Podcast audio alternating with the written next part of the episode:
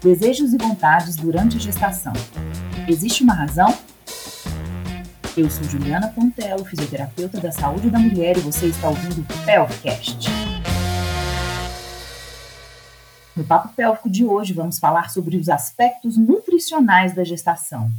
E para conversarmos sobre isso, convidei a Tamires Souza, nutricionista, mestra em saúde e nutrição pelo FOP, doutoranda em Ciências de Alimentos pelo FMG e parte do grupo de pesquisa em Ciências de Alimentos e Nutrição, PECAM. Seja muito bem-vinda, Tamires. Ju, obrigada. Estou super feliz em poder participar hoje. Nós é que estamos muito felizes com a sua disponibilidade, viu? Então, vamos começar respondendo essa primeira pergunta Existe uma razão para esses desejos e vontades durante a gestação? Então, os chamados desejos durante a gestação, eles podem ter várias razões ou até mesmo nenhuma razão, né? A gestação é um período tão complexo que fica difícil a gente categorizar tudo o que acontece durante esse momento, né? Então, a gente pode trazer, pontuar, né, alguns algumas razões para esses desejos, mas é difícil a gente falar e categorizar todos eles. A gente pode começar pelo emocional, né? A mulher, a gestante passa por inúmeras mudanças no corpo, na rotina, e esse período desconhecido, né, como por exemplo, os papéis afetivos e sociais que aquela pessoa vai precisar desempenhar, eles podem favorecer o aparecimento de alguns desejos atípicos, né? Quando a mulher se percebe exercendo o papel de mãe, vivenciando a gestação em toda a sua complexidade, ela pode sim sofrer algumas alterações alterações no comportamento alimentar. Então, é a vivência de algo novo que muitas vezes vai exigir um espaço ali de conforto, né? Que pode ser buscado na alimentação.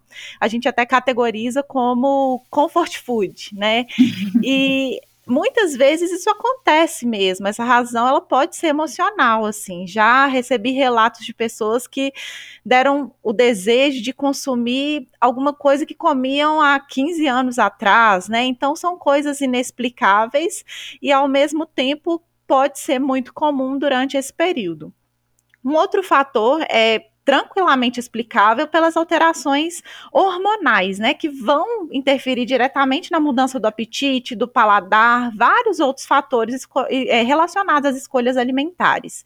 Então, a gente também tem esse fator e um outro que é o mais atípico, né, os desejos atípicos e muitas vezes considerados não alimentícios, eles podem estar associados com as deficiências minerais no organismo, né? Então, deficiências nutricionais também desencadeiam esses desejos durante a gestação alimentação. Nesse caso, a gente fala de desejos mais atípicos e muitas vezes não alimentícios, que podem estar associados com deficiências minerais, né? É, Obviamente, esses desejos eles não devem ser realizados durante esse período, porque, por serem não alimentícios, podem conferir riscos à mãe e ao bebê. Né? Já vi relatos de pessoas com desejo de consumir tijolo durante a gestação, ração de cachorro, sabonete. Então, são coisas muito atípicas, né? E aí isso requer uma atenção especial. Então, sempre que acontecer algo nesse sentido, a gestante ela deve comunicar à sua equipe, aos profissionais que que estão acompanhando nesse momento. Sim, sim, muito importante mesmo. E é comum que no início da gestação ocorra, assim, de maneira mais frequente, né, os desconfortos, como a náusea, o intestino preso, né? E como que isso pode ser abordado pela nutrição? Sempre que a gente vai falar de nutrição no período da gestação, né, a gente sempre relata é, uma melhora no perfil alimentar de uma forma geral. Então, muita coisa pode ser, é, pode ter uma contribuição da alimentação, né, para melhorar. É, mas nas náuseas, se a gente for falar especificamente delas, Basicamente, a gente vai sugerir re realizar refeições mais fracionadas, com intervalos menores entre cada refeição. É, assim, a gestante ela vai consumir uma quantidade menor de alimento mais vezes ao dia, né? Isso pode contribuir tanto para aquela sensação é, da queimação, aquele desconforto gástrico, né? E muitas vezes ela realmente não vai ter o apetite, né? Não vai ter a vontade de comer nada naquele momento. Então, isso também precisa ser respeitado. É, nesse nesse caso, os alimentos mais gelados costumam ser mais bem aceitos. Então, líquidos gelados, né? Às vezes fazer, por exemplo, picolé de frutas, é, frutas cítricas são muito bem aceitas nesse período, muito bem toleradas. Alimentos mais salgados e secos. O gengibre é um alimento que tem sido discutido, né? Como algo que pode contribuir para esse momento. É, apesar de ainda ser um pouco controverso, né, ele já se mostrou seguro na gestação durante é, esse período em quantidades adequadas, né, o excesso de tudo não, não vai bem mesmo para nenhuma fase da vida, mas pequenas quantidades, o gengibre, então, num suco de frutas, é, no próprio picolé, né, de frutas, às vezes fazer um picolé ou um gelo com água de coco, algumas gotinhas de limão, umas raspinhas de gengibre, costuma trazer um, um alívio desses sintomas, sabe? Em relação ao intestino preso, né, de uma forma geral, é a melhora no perfil alimentar, mais uma vez, né, fazer melhores escolhas, mas diretamente aumentar o consumo de fibras e a hidratação adequada.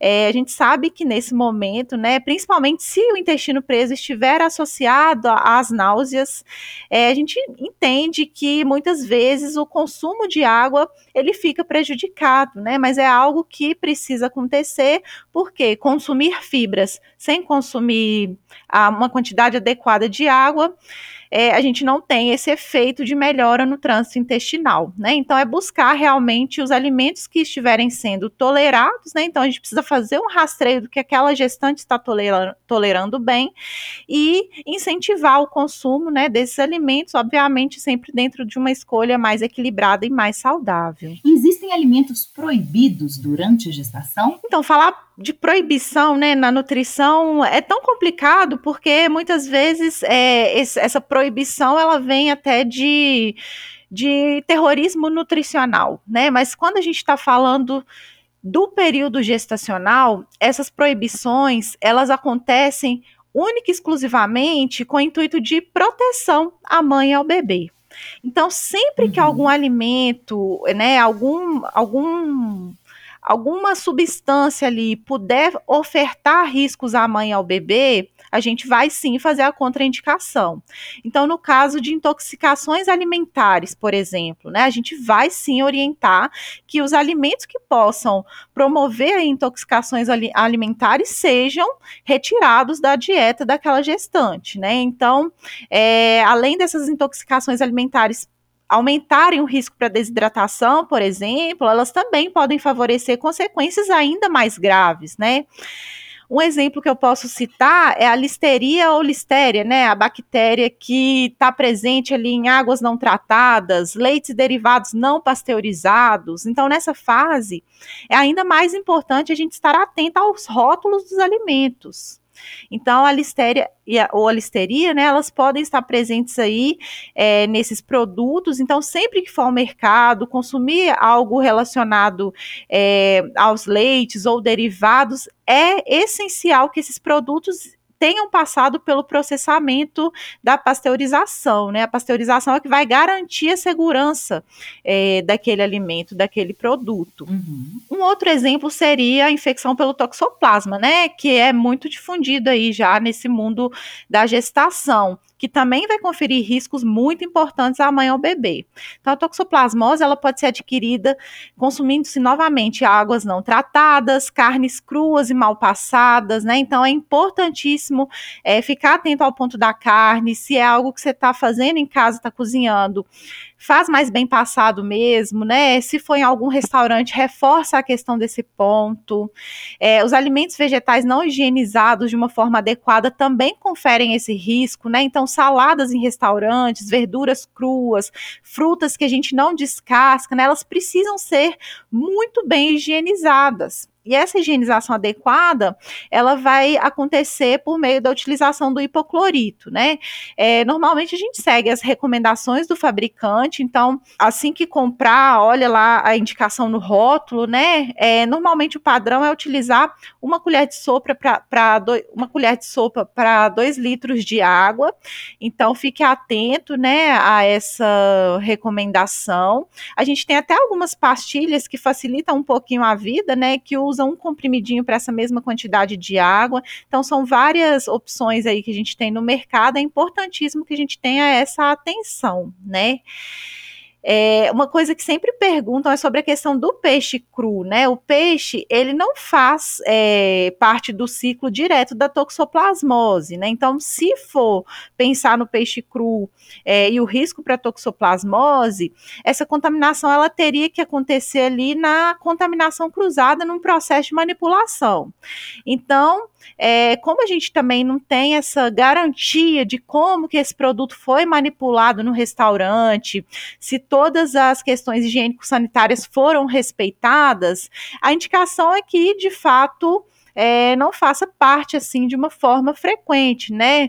É, desde que aquela pessoa, se, se for algo assim, um desejo muito necessário para aquele momento, né, a pessoa tem que garantir a, a qualidade mesmo daquele produto, tem que confiar na procedência, né?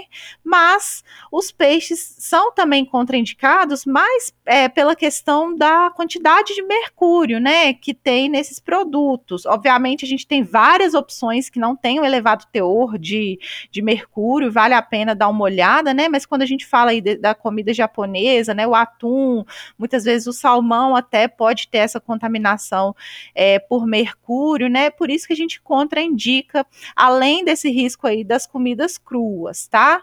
Então, o mercúrio é um metal pesado que pode prejudicar o desenvolvimento, especialmente neurológico do bebê. Então, a gente tem que estar atento aí a essas questões. Mas, basicamente, se for falar de proibição, é só se algo tiver uma relação aí muito direta com um risco, né, para a mãe e para o bebê.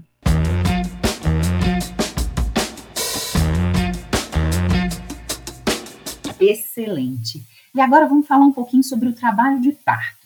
Quais os alimentos podem atrapalhar ou favorecer o trabalho de parto? Então, é, eu acho importante que a gente não não faça com que esse processo todo, né, seja seja reduzido a uma, uma única questão, que seria a alimentação, por exemplo. Né? A alimentação equilibrada ela é considerada um fator super importante para o sucesso da gestação de uma forma geral. Né?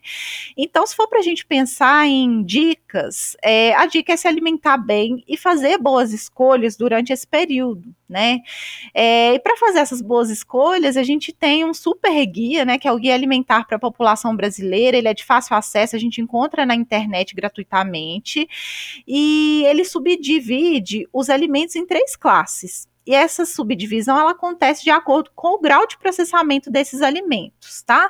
Então, normalmente, a indicação é que as escolhas sejam com base nesses grupos, e eu vou falar um pouquinho sobre cada um desses grupos, né? A gente tem o primeiro grupo que deveria ser assim, a maior parte das nossas escolhas, né, deveriam ser provenientes dos alimentos presentes nesse grupo que são os chamados alimentos in natura e alimentos minimamente processados. Os alimentos in natura, eles são aqueles que são obtidos diretamente das plantas ou de animais e não sofrem qualquer alteração após deixar a natureza, né? Então, esses são os alimentos in natura. Já os minimamente processados, eles correspondem àqueles alimentos in natura que foram submetidos a pequenos processos processo de limpeza, remoção de partes que não são comestíveis, O próprio fracionamento desses alimentos, a moagem.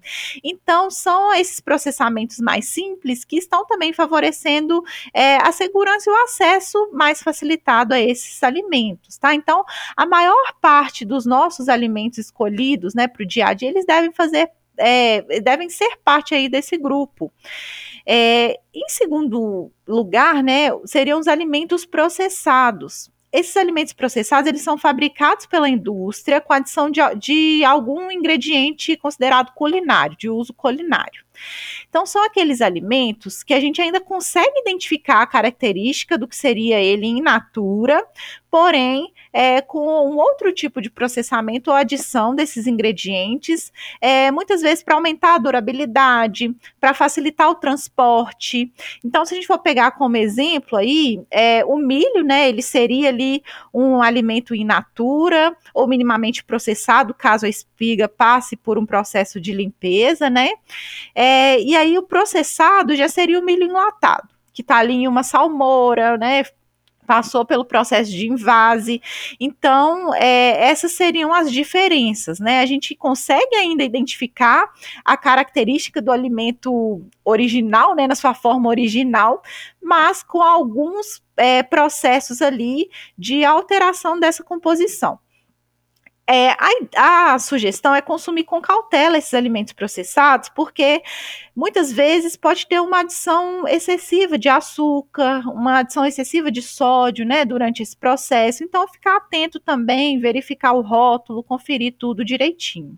E por fim, seriam os alimentos ultraprocessados. Essa a indicação é a gente consumir mesmo o mínimo possível, assim, né, não fazer dele a base da nossa alimentação.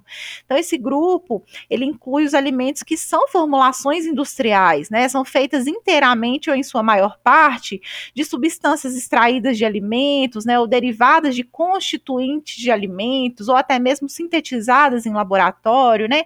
Então é um produto mesmo. E aí muitas vezes a gente tem a adição de vários elementos ali que podem ser prejudiciais, né? Entram aí os ingredientes culinários óbvios, mas além desses aditivos químicos também.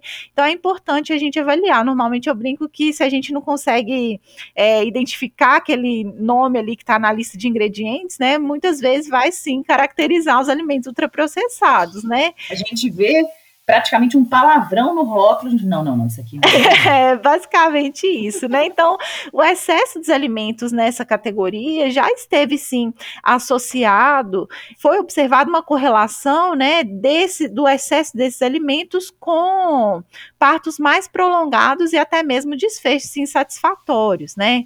Uhum. Então, obviamente que nada vai funcionar de uma forma isolada. É super importante a gente reforçar isso, né? Mas a dica para uma mulher que deseja um parto natural, um parto normal, é que ela faça boas escolhas alimentares. Então, isso é super importante, né? A gente não vai atribuir o sucesso ou, né, um, um desfecho ali. É, é, é única e exclusivamente a um fator alimentar, né? É claro que é um conjunto de tudo e a alimentação é uma parte muito importante desse processo. E a tâmara, Tamires, ela realmente funciona? Então, Ju, essa é uma boa pergunta, né? A tâmara, ela é muito é, discutida, né? Nesse âmbito aí do parto natural, do parto normal, mas é importante a gente contextualizar um pouco para entender melhor sobre ela, né? É, pressupõe-se que a Tâmara ela tenha originado ali na zona desértica do Oriente Médio, né? E a fama da Tâmara, ela veio assim inicialmente por causa de uma passagem do Alcorão que citava essa fruta como um alimento que deveria ser consumido durante o parto, né? Então é uma passagem que fala sobre dor do parto e outros fatores e menciona o consumo da tâmara nesse momento. Então, a partir disso, os pesquisadores dessa mesma região eles decidiram explorar melhor as funções, né, por assim dizer, da tâmara nesse período. E aí foi descoberta a existência de uma suposta substância que seria semelhante à ocitocina, né? Em torno disso foram desenvolvidos alguns estudos, é, ensaios clínicos mesmo, né? E os estudos sobre, sobre essa fruta, eles foram em sua maior parte realizados com as mulheres dessa mesma região.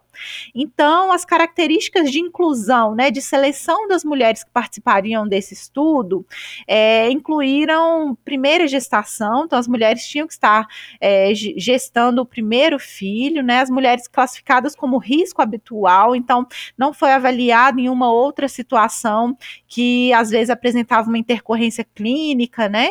É, foi realizado com mulheres entre a 36 e 37 semana de gestação, desde que os bebês já estivessem se apresentando em posição cefálica. Então, essas mulheres selecionadas, assim, na maioria dos estudos, não apresentavam nenhum, nenhuma alteração clínica, né? Eram de fato as chamadas risco habitual. Os estudos, eles apresentaram sim alguns melhores desfechos, né, em mulheres que fizeram uso de 70 a 75 gramas de tâmaras nesses períodos estabelecidos, é, e alguns desses desfechos eu vou apresentar de dois estudos que foram publicados em 2017. É, eu não tenho conhecimento de outros ensaios clínicos que tenham sido feitos após esse período, né? É, então, o estudo de Hazal e colaboradores, que foi publicado no Journal of Obstetrics and Gynecology, apresentou um menor tempo de parto, né? Então, o parto durou um período menor para essas mulheres que haviam consumido.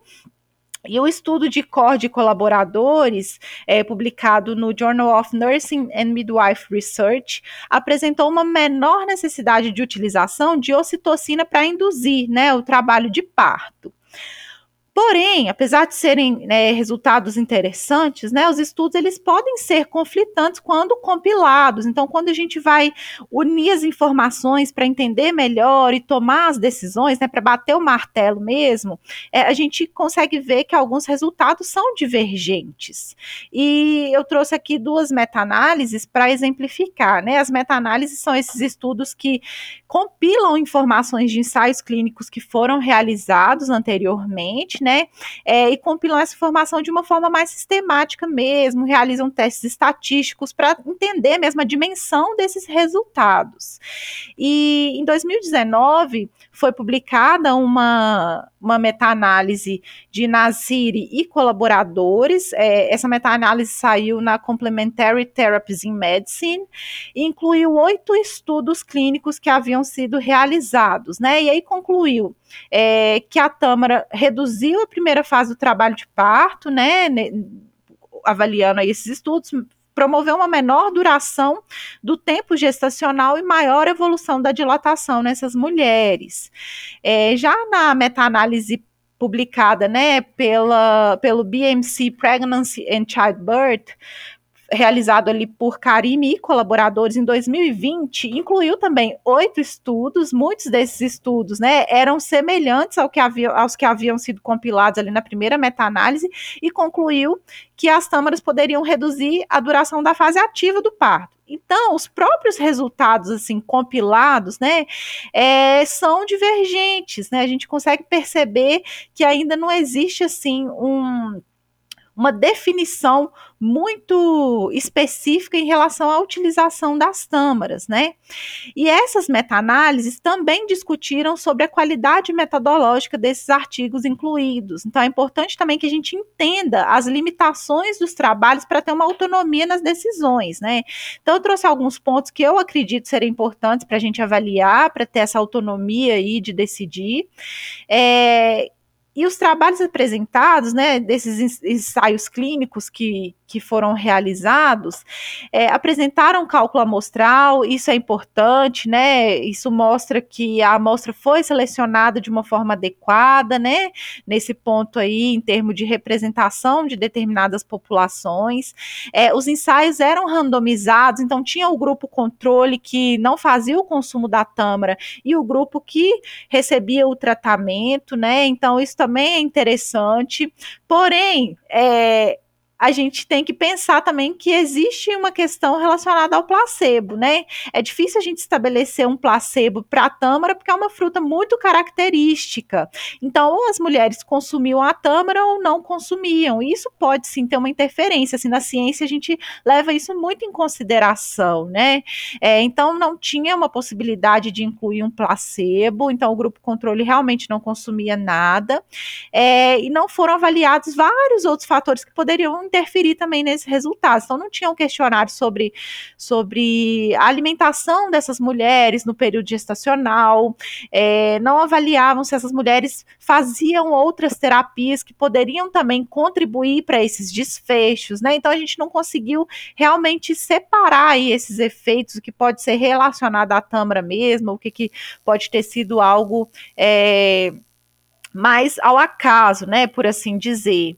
E a tâmara é uma, é uma fruta muito regional, então é algo muito comum na região, né, do Oriente Médio. É, mas se a gente for trazer isso aqui para o Brasil, é até um pouco mais complicado, né? Eu já vi assim potinhos de 150 gramas de de tâmara por 55 reais, né? E a quantidade ingerida é uma quantidade muito grande, podendo variar de, de 4 a 6 unidades ao dia. Então, isso também a gente tem que considerar, né? É algo que faz parte do dia a dia das pessoas. O consumo das, das tâmaras seria por obrigação? Tem gente que ama, tem gente que odeia, né? E eu já vi casos de pessoas tentando fazer um esforço muito grande é, para consumir, né? Aquele produto, porque pode sim trazer um efeito, né? Então é importante a gente pensar que a gente não pode atribuir o sucesso de uma jornada inteira a um único elemento. Alguns profissionais eles vão optar por indicar, outros vão optar por não indicar, né? Então é importante a gente conversar com a nossa com a, com a equipe, né, que está acompanhando.